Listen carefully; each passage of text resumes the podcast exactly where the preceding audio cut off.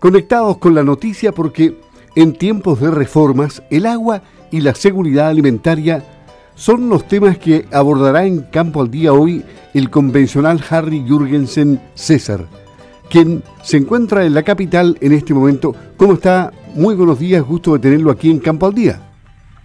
Muchas gracias Luis, un saludo muy cariñoso a todos los auditores de Radio Sago y en especial al mundo agrícola, a todo el mundo agrícola del sur, porque realmente eh, el debate que tenemos en la convención eh, no está apuntando justamente a facilitar la actividad agropecuaria. El tema del agua ha sido un tema ampliamente debatido, tortuosos ratos, ¿no?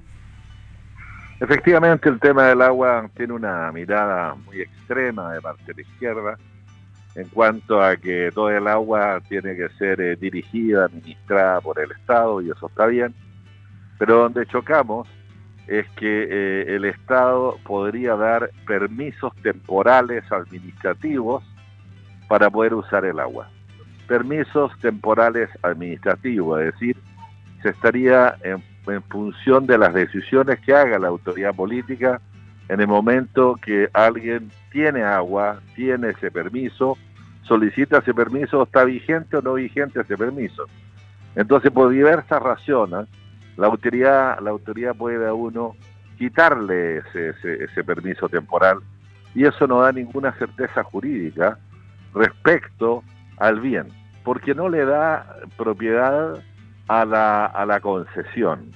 En general, en la extrema izquierda, en la mayoría de la Convención Constitucional, está instalada la idea de que el agua hoy día lo manejan los privados, que se privatizó el agua en Chile, lo que no es verdad, sino que lo que está ocurriendo es que se entregan concesiones con certeza jurídica, de tal forma que esa concesión tiene propiedad privada. Esa concesión tiene propiedad privada porque está asociada a un, eh, a un modelo productivo, a un, a un proyecto productivo. Y, y, por supuesto que ese proyecto productivo, en el caso de la agricultura, es producir alimentos, es producir carne, es producir leche, es producir eh, vegetales.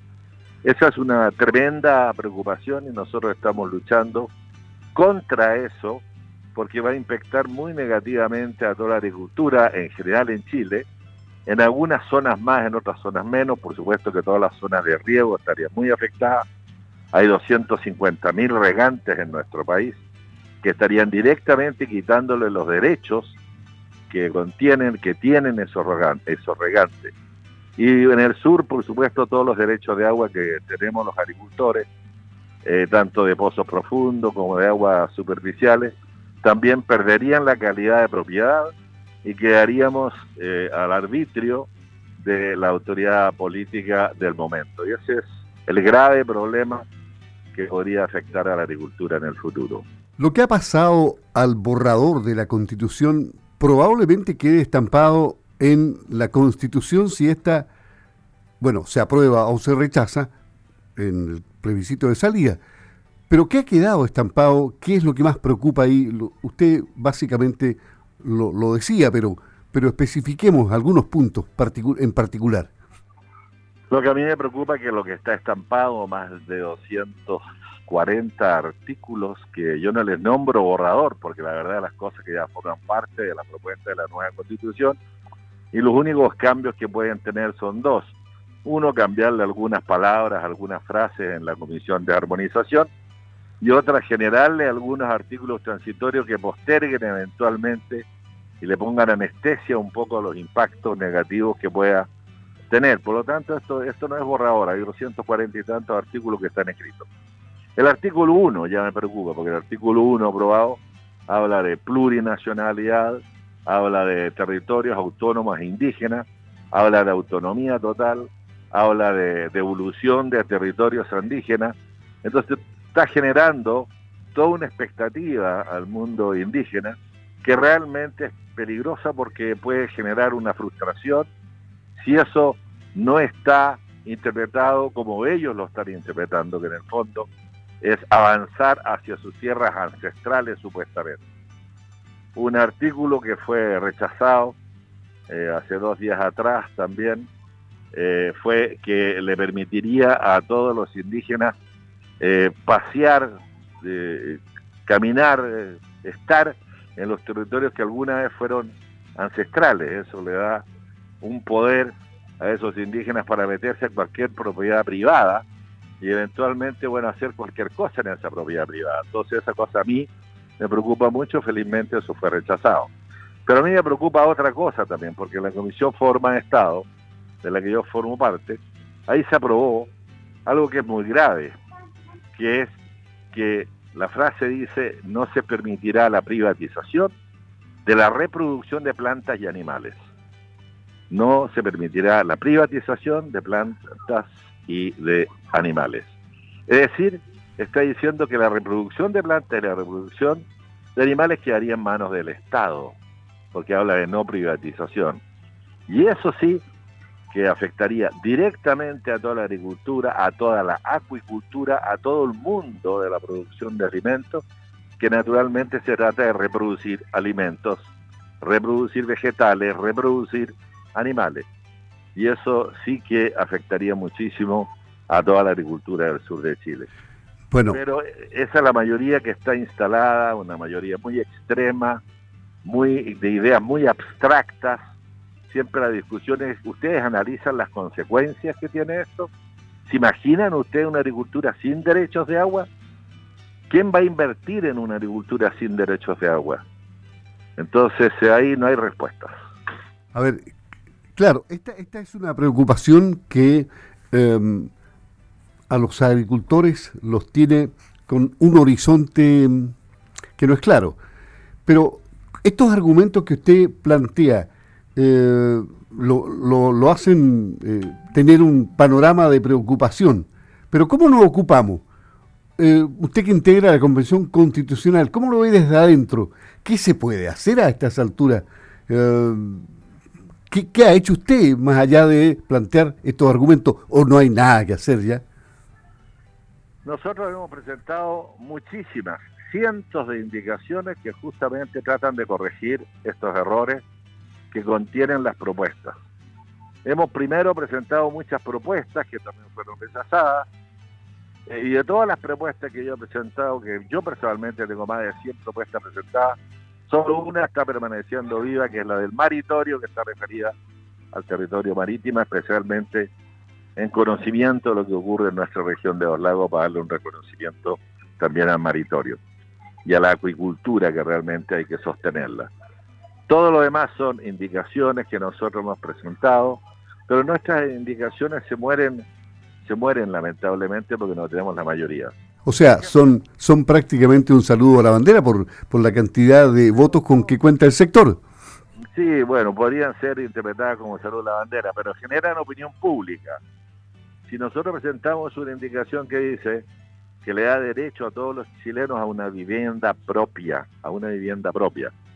Y esa se rechaza, la nuestra. ¿Y por qué se rechaza? Porque tiene concepto de propiedad, porque dice vivienda propia.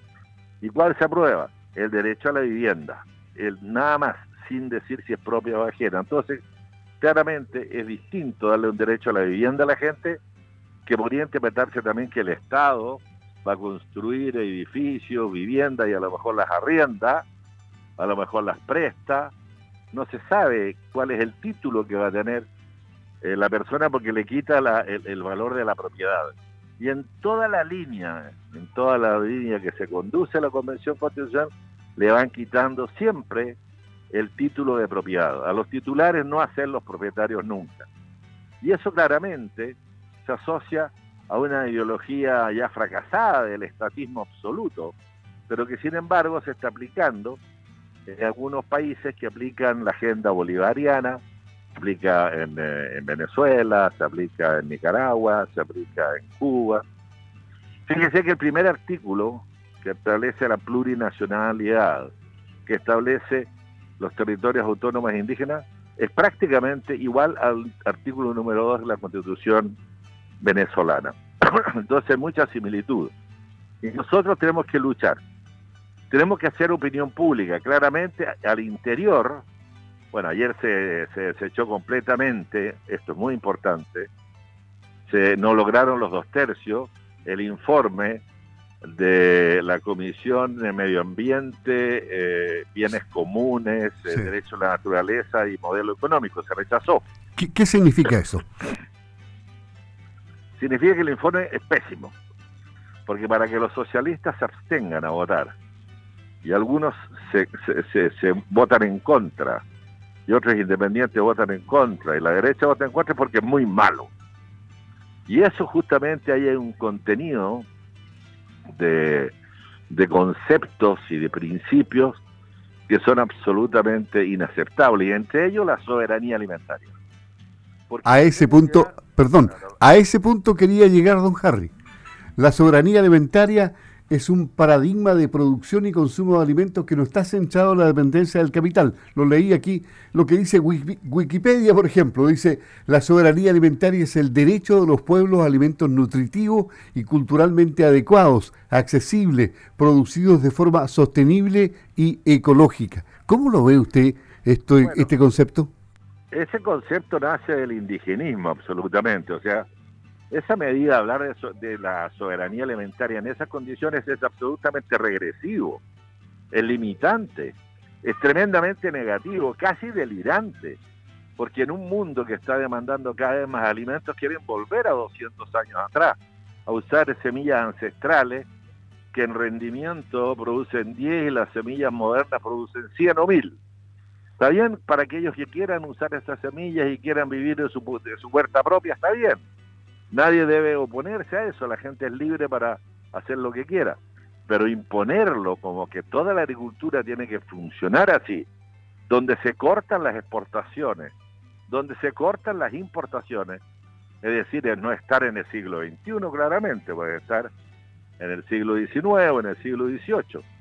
Y esa regresión significa pobreza, porque imagínense usted lo que significa no aplicar tecnología, no aplicar ciencia, no aplicar eh, los avances que ha tenido el mundo en los últimos 100 años, es tremendamente regresivo. Por eso nosotros hablamos de seguridad alimentaria. La seguridad alimentaria es un concepto mucho más amplio, mucho más moderno, por cuanto está atendiendo las necesidades alimenticias de Chile, le da seguridad, pero también el aporte, digamos, a los mercados externos, para poder tener recursos e importar los alimentos que en Chile no se producen y para importar los insumos que no están en Chile y para importar tecnologías y ciencia que no está en Chile. Entonces, es muy eh, mezquina la mirada de la soberanía eh, alimentaria.